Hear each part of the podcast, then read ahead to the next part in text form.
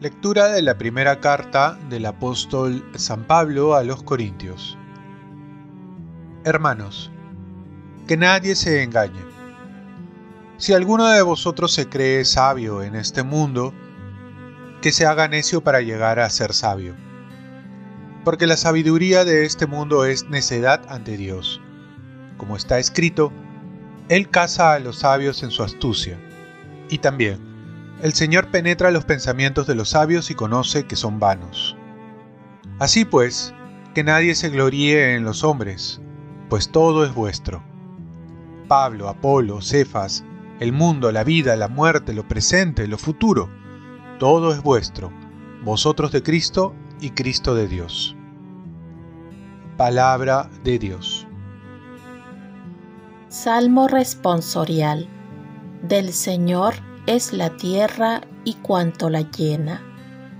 Del Señor es la tierra y cuanto la llena, el orbe y todos sus habitantes. Él la fundó sobre los mares, Él la afianzó sobre los ríos. Del Señor es la tierra y cuanto la llena. ¿Quién puede subir al monte del Señor?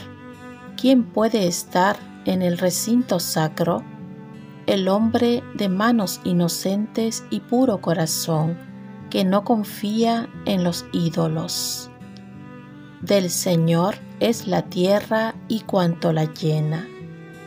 Ese recibirá la bendición del Señor, le hará justicia el Dios de salvación. Este es el grupo que busca al Señor, que viene a tu presencia Dios de Jacob. Del Señor es la tierra y cuanto la llena. Lectura del Santo Evangelio según San Lucas. En aquel tiempo, la gente se agolpaba alrededor de Jesús para oír la palabra de Dios, y él estaba de pie en la orilla del lago de Genezaret. Desde allí, vio dos barcas que estaban junto a la orilla. Los pescadores habían desembarcado y estaban lavando las redes. Subió a una de las barcas, la de Simón, y le pidió que la apartara un poco de la orilla. Desde la barca, sentado, enseñaba a la gente. Cuando acabó de hablar, dijo a Simón, Rema mar adentro y echen las redes para pescar.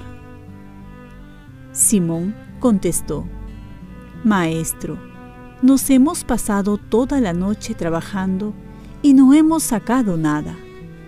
Pero si tú lo dices, echaré las redes. Y puestos a la obra, pescaron gran cantidad de peces que reventaban las redes. Entonces, hicieron señas a sus compañeros que estaban en la otra barca para que vinieran a echarles una mano. Se acercaron ellos y llenaron las dos barcas que casi se hundían. Al ver esto, Simón Pedro se arrojó a los pies de Jesús, diciendo, Apártate de mí, Señor, que soy un pecador. Y es que el asombro se había apoderado de él y de los que estaban con él, al ver la cantidad de peces que habían pescado. Lo mismo les pasaba a Santiago y Juan, hijos de Zebedeo, que eran compañeros de Simón. Jesús dijo a Simón, No temas, desde ahora serás pescador de hombres. Ellos sacaron las barcas a tierra y dejándolo todo, lo siguieron. Palabra del Señor. paz y bien. También estás llamado a la santidad a pesar de tu debilidad. Mucho se habla de la profesión y muy poco de vocación. En realidad la vocación está primero que la profesión. La vocación es nuestro fin y la profesión es un medio. Toda profesión debe llevarnos a cumplir y a vivir nuestra vocación. ¿Cuál es nuestra vocación? Comencemos diciendo que es un llamado hecho por Dios, una llamada personal para cada uno, pero también no para aislarlo, sino para compartirlo y vivir en comunidad. Dios nos llamó por nuestro nombre para seguir a Cristo, es decir, para alcanzar la santidad.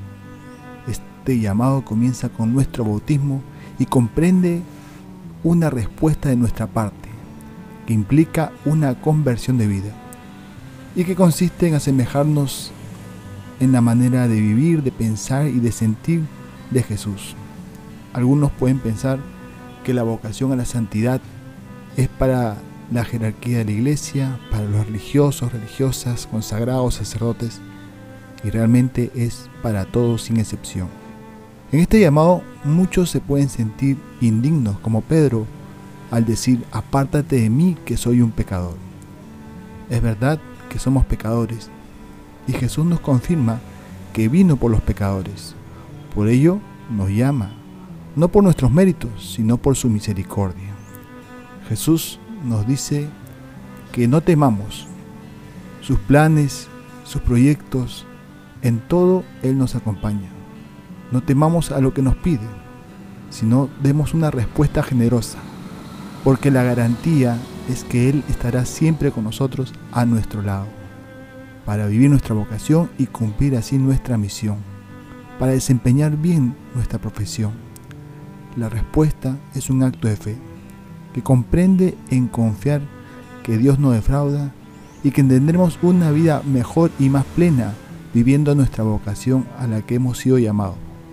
También nos pide dejarlo todo, todo lo que nos impide seguirlo, porque nos dará mucho más de lo poco que le damos. Oremos, Virgen María, ayúdame a descubrir y vivir mi vocación, que sea generoso en dar este sí como respuesta al llamado que Dios me hace. Ofrezcamos nuestro día. Dios Padre nuestro, yo te ofrezco toda mi jornada en unión con el corazón de tu Hijo Jesucristo que siga ofreciéndose a ti en Eucaristía para la salvación del mundo. Que el Espíritu Santo sea mi guía y mi fuerza en este día para ser testigo de tu amor. Con María, la Madre del Señor y de la Iglesia, te pido por las intenciones del Papa. Con San José Obrero te encomiendo mi trabajo y mis actividades de hoy para que se haga en mí tu voluntad. Y la bendición de Dios Todopoderoso, Padre, Hijo y Espíritu Santo, descienda sobre ti. Cuenta con mis oraciones, que yo cuento con las tuyas y que tengas un santo día.